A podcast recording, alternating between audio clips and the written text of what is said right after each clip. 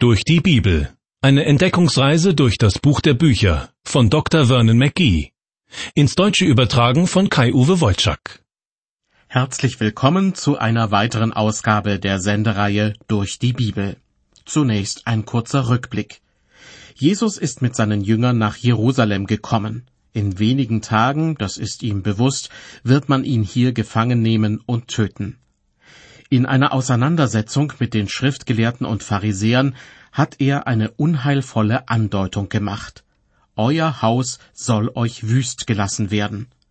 Mit dieser Ankündigung ist wohl gemeint, dass sich Jesus bis zu seiner Wiederkunft auf Erden sowohl vom Haus Israel als auch vom Haus Gottes, dem Tempel, abwenden wird. Der Ausdruck wüst gelassen erinnert aber auch an Verwüstung. Und das hat die Jünger Jesu aufgeschreckt. Als sie mit ihm den Tempel verließen, fragten sie ihn danach, und er bestätigte mit Blick auf den Tempel, Wahrlich, ich sage euch, es wird hier nicht ein Stein auf dem andern bleiben, der nicht zerbrochen werde. Einige Zeit später, als sich Jesus auf dem Ölberg in Jerusalem zurückzog, wollten die Jünger noch weitere Einzelheiten darüber wissen. Das ganze Kapitel 24 besteht aus den Antworten, die Jesus gibt, und Kapitel 25 enthält weitere Erläuterungen dazu. Beide Kapitel zusammen geben also die Ölbergrede Jesu wieder. Der letzte Abschnitt dieser Ölbergrede liegt heute noch vor uns. Er beginnt in Kapitel 25 ab Vers 31. Meine Beobachtung ist, dass auch unter Christen Begriffe wie Endzeit, Ende der Welt, Völkergericht und jüngstes Gericht bunt miteinander vermischt werden. Viele haben nur eine vage Vorstellung von dem, was zu welcher Zeit stattfinden wird und welche Gruppen von Menschen davon betroffen sein werden. Eine Ursache für das gedankliche Durcheinander ist die Tatsache, dass es in der Bibel keine systematische Aufstellung darüber gibt, in welcher Reihenfolge diese heilsgeschichtlichen Ereignisse stattfinden werden. Im Grunde bleibt einem nur die Möglichkeit, die Hinweise aus den vielen Büchern der Bibel wie in einem Puzzlespiel zusammenzufügen. Anders als bei einem Puzzlespiel ergibt sich aus den einzelnen Teilen aber leider kein Gesamtbild, das eindeutig richtig zusammengesetzt ist. Fragen Sie zehn Fachleute und Sie bekommen mindestens elf verschiedene Meinungen präsentiert. Einige davon kann man von vornherein ausschließen, weil sie die Aussagen der Bibel nicht so recht ernst nehmen. Trotzdem bleiben meist mehrere Möglichkeiten übrig, wie die Abfolge der Ereignisse in der sogenannten Endzeit sein wird und was jeweils genau passieren wird. Was ich Ihnen hier erzähle, ist also nicht der Weisheit letzter Schluss, sondern entspricht dem, was ich für richtig erachte. Dabei weise ich immer wieder auch mal auf andere Deutungsmöglichkeiten hin. Anhand der Ölbergrede Jesu in Matthäus 24 und 25 lassen sich einige Vermutungen gut nachprüfen. Ich denke, das erste große endzeitliche Ereignis wird die sogenannte Entrückung der christlichen Gemeinde sein. Das heißt, dass Jesus die bereits gestorbenen Christen auferwecken und sie mitsamt den dann noch lebenden Christen zu sich in den Himmel holen wird. Dann beginnt die Zeit der großen Trübsal die wahrscheinlich sieben Jahre dauern wird. Während dieser Zeit, so heißt es in Kapitel 24 wörtlich, wird gepredigt werden dies Evangelium vom Reich in der ganzen Welt zum Zeugnis für die Völker. Das heißt, alle Menschen, die zu dieser Zeit leben, bekommen die Möglichkeit, Gottes Botschaft zu hören und sie anzunehmen. Mit der Wiederkunft Christi, also seinem zweiten Kommen, wird die Zeit der großen Trübsal beendet sein und Jesus wird das Reich Gottes auf Erden, das tausendjährige Friedensreich, errichten. Damit verbunden ist ein Gericht über diejenigen, die dann noch auf der Erde leben. Traditionell wird es das Völkergericht genannt. Jesus als Richter entscheidet darüber, wer Teil des tausendjährigen Friedensreiches sein darf. Von diesem Gericht handelt meines Erachtens der letzte Abschnitt aus Matthäus 25. Ich lese die Verse 31 bis 33. Jesus spricht zu seinen Jüngern, Wenn aber der Menschensohn kommen wird in seiner Herrlichkeit und alle Engel mit ihm, Dann wird er sitzen auf dem Thron seiner Herrlichkeit, und alle Völker werden vor ihm versammelt werden. Und er wird sie voneinander scheiden, wie ein Hirt die Schafe von den Böcken scheidet, und wird die Schafe zu seiner Rechten stellen und die Böcke zur Linken. Hier wird uns Jesus nun endlich als König präsentiert, der auf dem Thron seiner Herrlichkeit sitzt, der zugleich aber auch Richter über die Menschen ist. Wenn Sie sich erinnern, als König wurde er uns im Matthäusevangelium immer wieder vorgestellt. Ganz am Anfang war vom neugeborenen König der Juden die Rede. Und später wird sogar an seinem Kreuz eine Aufschrift zu finden sein, dies ist Jesus, der Judenkönig. Auffällig ist, dass hier in der Gerichtsszene von Schafen zu seiner Rechten und von Böcken zu seiner Linken die Rede ist. Wenn es um einzelne Menschen geht, werden sie in der Bibel eigentlich nie mit Böcken, sondern immer mit Schafen verglichen. Egal ob es um gerettete oder nicht gerettete Schafe geht. Deshalb liegt die Vermutung nahe, dass in den eben gelesenen Versen keine Einzelpersonen gemeint sind, sondern bestimmte Gruppen von Völkern. Daher auch die Bezeichnung Völkergericht. Und es heißt da ja auch, alle Völker werden vor ihm versammelt werden. Nachdem die Schafe von den Böcken geschieden sind, geschieht Folgendes, weiter ab Vers 34. Da wird dann der König sagen zu denen, zu seiner Rechten, Kommt her, ihr Gesegneten meines Vaters, ererbt das Reich, das euch bereitet ist von Anbeginn der Welt. Denn ich bin hungrig gewesen, und ihr habt mir zu essen gegeben. Ich bin durstig gewesen, und ihr habt mir zu trinken gegeben. Ich bin ein Fremder gewesen, und ihr habt mich aufgenommen. Ich bin nackt gewesen, und ihr habt mich gekleidet. Ich bin krank gewesen, und ihr habt mich besucht. Ich bin im Gefängnis gewesen, und ihr seid zu mir gekommen. Dann werden ihm die Gerechten antworten und sagen, Herr, wann haben wir dich hungrig gesehen und haben dir zu essen gegeben, oder durstig und haben dir zu trinken gegeben? Wann haben wir dich als Fremden gesehen und haben dich aufgenommen, oder nackt und haben dich gekleidet? Wann haben wir dich krank oder im Gefängnis gesehen und sind zu dir gekommen? Und der König wird antworten und zu ihnen sagen, Wahrlich, ich sage euch, was ihr getan habt, einem von diesen meinen geringsten Brüdern, das habt ihr mir getan. Soweit die Verse 34 bis 40. Kurze Rückblende in die Zeit der großen Trübsal, die vor dem geschilderten Gericht stattfinden wird. Aus dem Buch der Offenbarung ist zu erfahren, dass während der Zeit der großen Trübsal 144.000 Juden von Gott mit einem Siegel auf der Stirn versehen werden. Sie haben den Auftrag, das vorhin schon erwähnte Evangelium vom Reich auf der ganzen Welt zu verbreiten. Denn die Menschen, die die große Trübsal miterleben, sollen erkennen, dass sie Jesus brauchen, der für ihre Sünde am Kreuz gestorben ist und bald wiederkommen wird. Die Menschen, die in dieser Zeit das Wort Gottes verkündigen, sind in Lebensgefahr, denn der Antichrist macht mit vielen von ihnen kurzen Prozess. Diejenigen, die freundlich zu den Botschaftern Gottes sind und ihnen auch nur ein Glas Wasser zur Erfrischung anbieten, sind ebenfalls in Gefahr.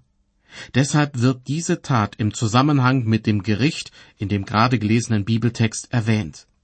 Diese Boten Gottes verkündigen das Evangelium von Jesus Christus. Deshalb sagt Jesus beim Völkergericht, wie eben schon gehört, was ihr getan habt, einen von diesen meinen geringsten Brüdern, das habt ihr mir getan. Zurück zu der Schilderung des Völkergerichts in Matthäus 25. Ich lese die Verse 41 bis 46. Nun geht es um diejenigen, die Jesus als Erlöser abgelehnt haben. Dann wird er, gemeint ist Jesus der König, auch sagen zu denen zur Linken, Geht weg von mir, ihr Verfluchten, in das ewige Feuer, das bereitet ist dem Teufel und seinen Engeln. Denn ich bin hungrig gewesen, und ihr habt mir nicht zu essen gegeben. Ich bin durstig gewesen, und ihr habt mir nicht zu trinken gegeben. Ich bin ein Fremder gewesen, und ihr habt mich nicht aufgenommen. Ich bin nackt gewesen, und ihr habt mich nicht gekleidet. Ich bin krank und im Gefängnis gewesen, und ihr habt mich nicht besucht.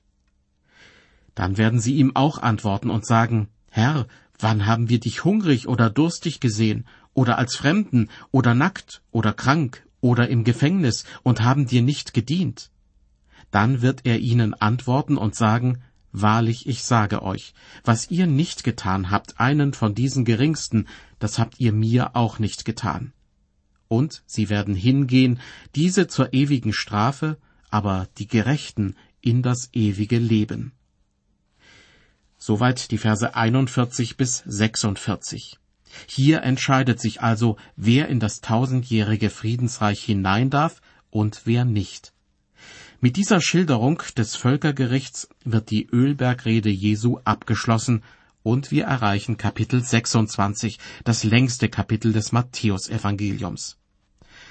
Obwohl die Kapiteleinteilung ja erst viele Jahrhunderte später hinzugefügt wurde, empfindet man beim Lesen eine gewisse Unruhe und Rastlosigkeit.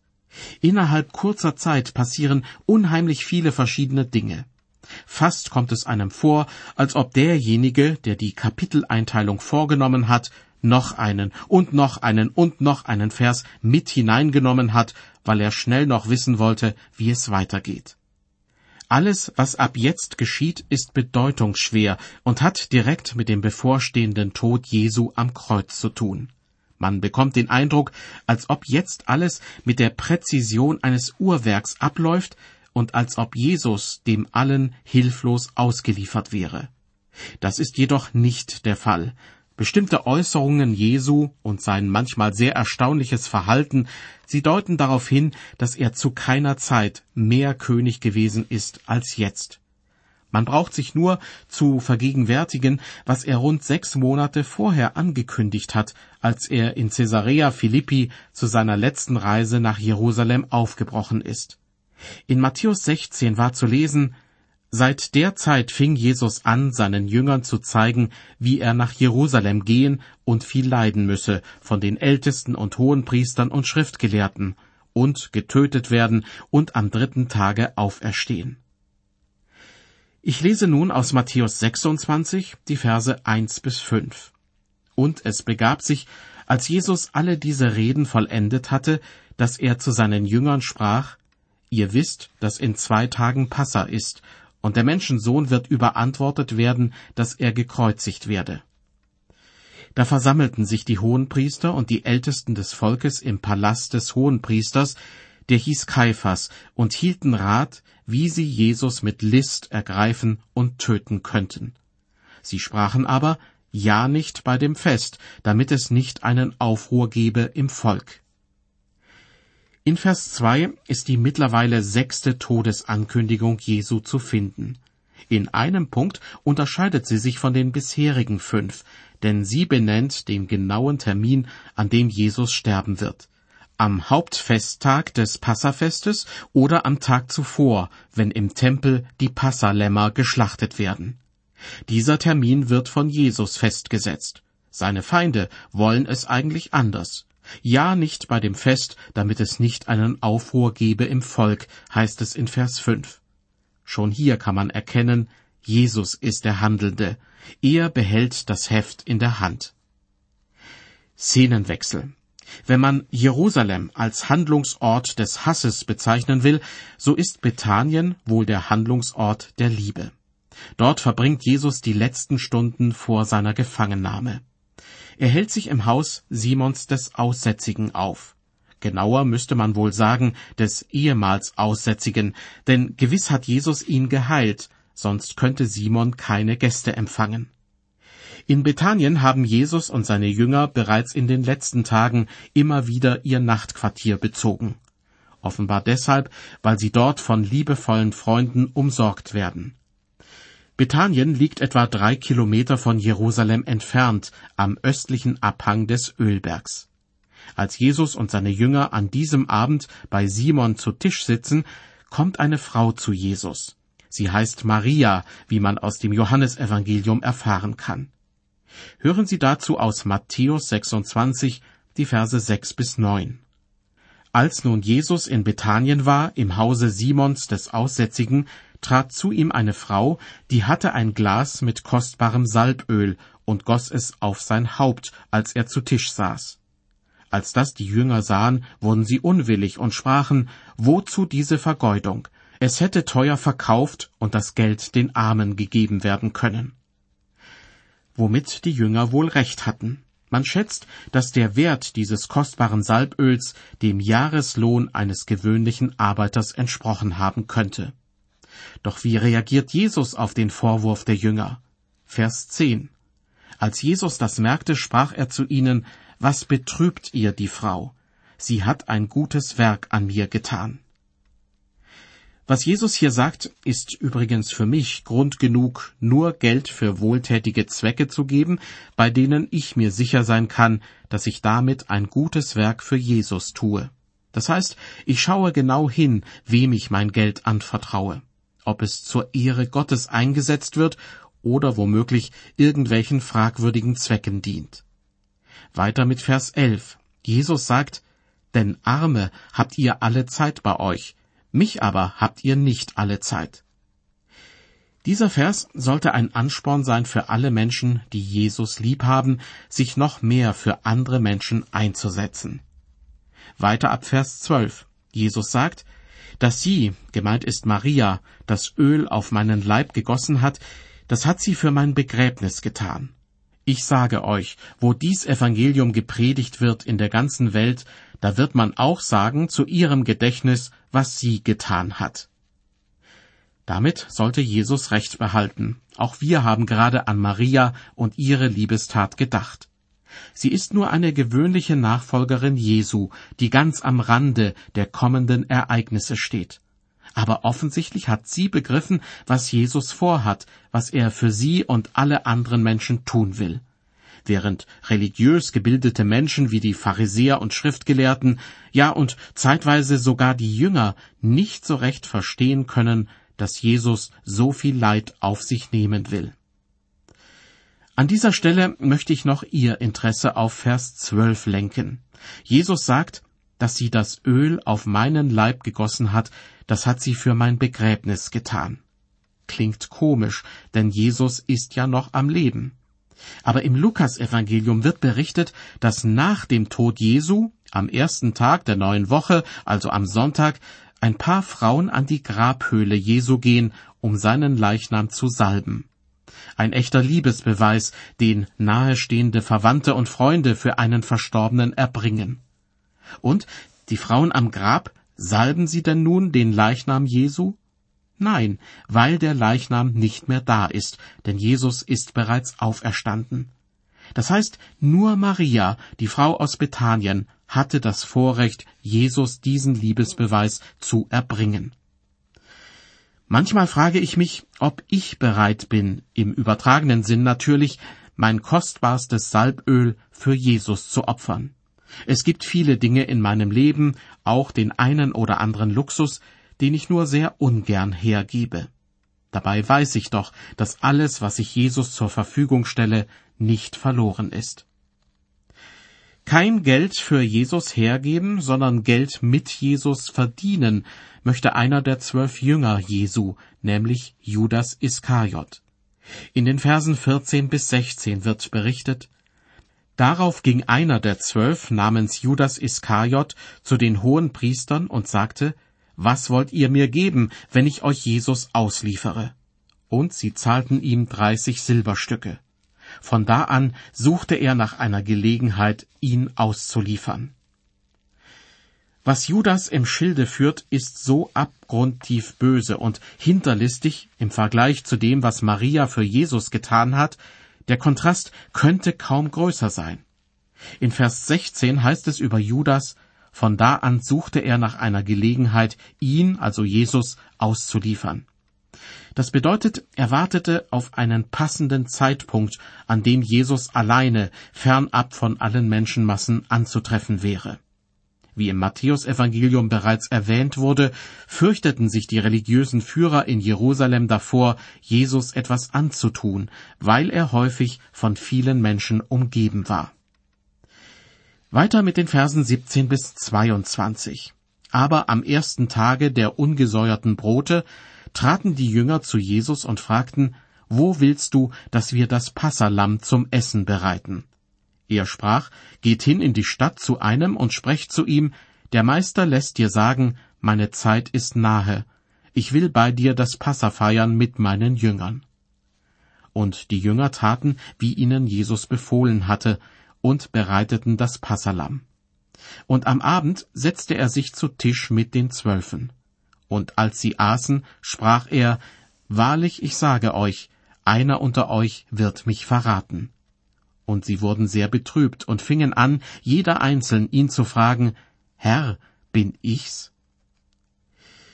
Das Passafest wird bis auf den heutigen Tag von Juden gefeiert, in Erinnerung an den Auszug aus Ägypten zur Zeit des Mose. In einer Nacht- und Nebelaktion mussten die Israeliten damals fliehen.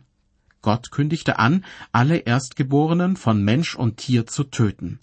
Um verschont zu bleiben, sollte jede israelitische Familie abends ein Tier schlachten, mit dessen Blut die Türpfosten bestreichen und das Tier gebraten verzehren. In der Nacht ging dann der Todesengel an allen Häusern vorbei, die mit dem Blut markiert waren, während er in den Häusern der Ägypter die Erstgeborenen tötete. Das Passafest erinnert also vordergründig an die Befreiung der Israeliten aus der ägyptischen Sklaverei. Es erzählt aber auch davon, dass ein Opferlamm geschlachtet werden musste, um durch sein Blut menschliches Leben zu retten.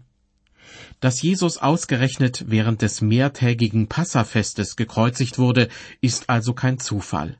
Die symbolische Bedeutung des Todestages Jesu war für jeden Menschen in Israel mit Händen zu greifen.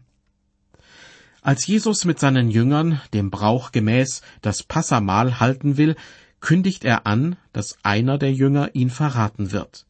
Augenblicklich schlägt die Stimmung um. Jeder Einzelne fragt ihn, Herr, bin ich's? So können nur Leute fragen, die im Innersten ihres Herzens spüren, auch ich bin in der Lage, meinen Herrn zu hintergehen. Dieses Selbsteingeständnis scheint mir wichtig.